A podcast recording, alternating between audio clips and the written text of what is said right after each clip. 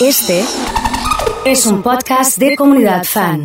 Una noticia interesante. Se venía trabajando desde hace eh, algunos meses en este proyecto varios concejales, concejalas de la ciudad de Rosario en la creación de una agencia especial para detectar el lavado de dinero en Rosario. Vos tenés, por un lado, para atacar el narcotráfico, ir justamente a, la seguridad en el territorio, pero al mismo tiempo estas estructuras se valen de, dinero ¿no? y de eh, estrategias para el lavado de dinero que también hay que investigar y hacer inteligencia allí para justamente desarmarlas en la estructura organizativa. Y es por eso que está en línea la concejala eh, de Ciudad Futura, Karen Tep, a quien le doy la bienvenida. Karen, ¿cómo andás? Nacho te saluda. Hola, ¿qué tal Nacho? Buenos días, ¿cómo estás vos? Bien, bien, muy bien. Felicitaciones por esos estudios. Ah, bueno. maravilloso. Muchas gracias, viste, se ven lindos, la verdad que... Quedó, lindo. Quedó muy lindo, sí, ya van a, ya van a venir a, conocerlos eh, acá al piso que, que se disfrutan también bastante. Em, bueno, a ver, un tema interesante porque ustedes vienen hace mucho insistiendo con esto de eh, tratar de ir a la raíz del problema, ¿no? Que es la del financiamiento de las bandas, ¿no? Sí, absolutamente. A ver, lo que nosotros eh, de alguna manera fuimos estudiando a lo largo de todos estos años es tratar de entender por qué, si el narcotráfico de alguna manera está desarrollado en todo nuestro país, en la ciudad de Rosario presenta estos niveles de violencia que hacen que nuestra ciudad desde hace más de 10 años triplique o cuadruplique, de acuerdo el año, la tasa de homicidios a nivel nacional.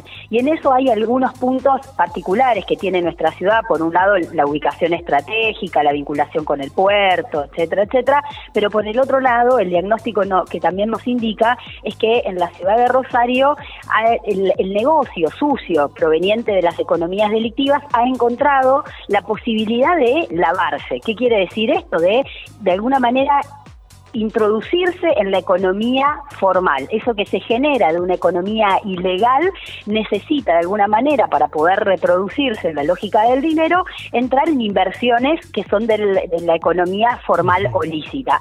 Esto creo que ahí, digamos, hoy las series de, Netflix y de todas las plataformas nos dan, digamos, un pantallazo de cómo, de cómo opera. Bueno, frente a esta realidad que se ha dado en, en nuestra ciudad en diferentes rubros, lo que nosotros planteamos es que no solamente es necesario pedir más información dentro de la municipalidad, poder poner la lupa sobre determinados rubros específicos, como puede ser el rubro del sector inmobiliario, de los autos de alta gama, eh, embarcaciones, eh, algunas cuestiones que tienen que ver con el rubro de hotelería, grandes inversiones que se hacen en la ciudad, no solamente es necesario eso, pedir más información, sino también poder incorporar, por un lado, un sistema unificado de esa información que esté centralizado y que permita detectar y tener un protocolo de alertas sospechosas. ¿Qué quiere decir esto? Cuando alguien está queriendo hacer una inversión en nuestra ciudad, pero la verdad es que su patrimonio, su capital inicial no coinciden o no parecen ser suficientes para justificar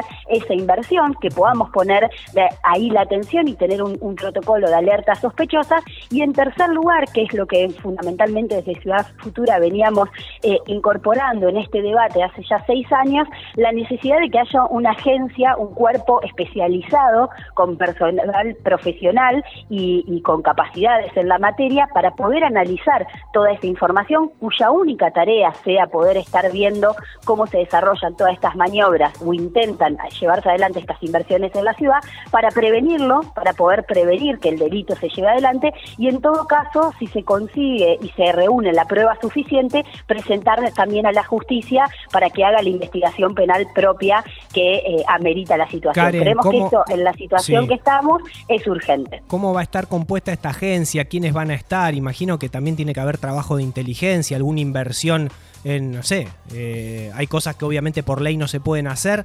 pero me imagino eh, escuchas telefónicas, un montón de cosas, pero digo, va a actuar de esa manera, haciendo también cierta inteligencia a través de la informática, de la tecnología, ¿cómo van a hacerlo? Mira, esto tiene que trabajar claramente con una inversión tecnológica importante, pero también con, digamos, una inversión en recursos humanos especializados que puedan, digamos, analizar la información, pero la información es la que hace propia al municipio, ¿no?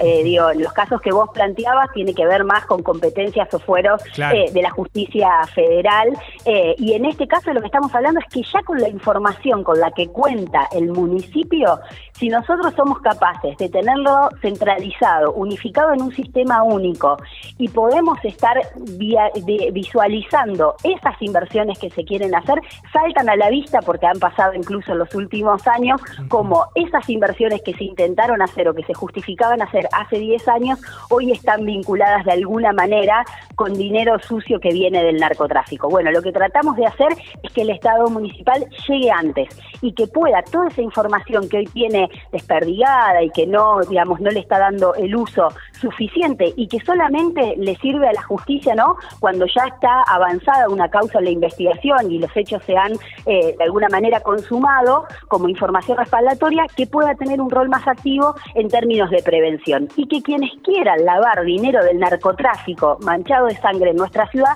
lo piensen dos veces porque ya no va a haber un estado bobo que en el cual se le filtren esas inversiones, sino un estado que comprende que parte de la crisis de violencia que tiene la ciudad hoy con estos niveles tiene producto en que lamentablemente las economías delictivas han hecho de Rosario la capital del lavado narco. Karen, por último, eh, cortito, ¿cuáles son los rubros eh, económicos más sospechosos? El rubro inmobiliario es uno de los de los centrales, eh, las concesionarias de autos de alta gama, eh, lo que tiene que ver con embarcaciones, rubro de hotelería que se incorporan también, con ajustando los montos y teniendo una actualización en este en este sentido, eh, algunos que tienen que ver más con la nocturnidad, si se quiere, y em, lo que vamos a estar teniendo, tuvimos alguna reunión previa antes del receso legislativo y hoy vamos a retomar el debate debate interpoderes con el Ministerio Público de la Acusación. Nos van a estar acompañando en la Comisión de Gobierno los fiscales Federis y Echapapietra, que ellos en este caso, no vamos a hablar de ningún caso en particular, pero sí tienen ya experiencia acumulada que nos permitan de alguna manera poder revisar lo que estamos avanzando en términos de normativa y que nos agreguen información precisa para ver si hay en algún rubro en particular, en alguna situación en concreta que deberíamos estar mirando y que hasta el momento no lo estamos haciendo,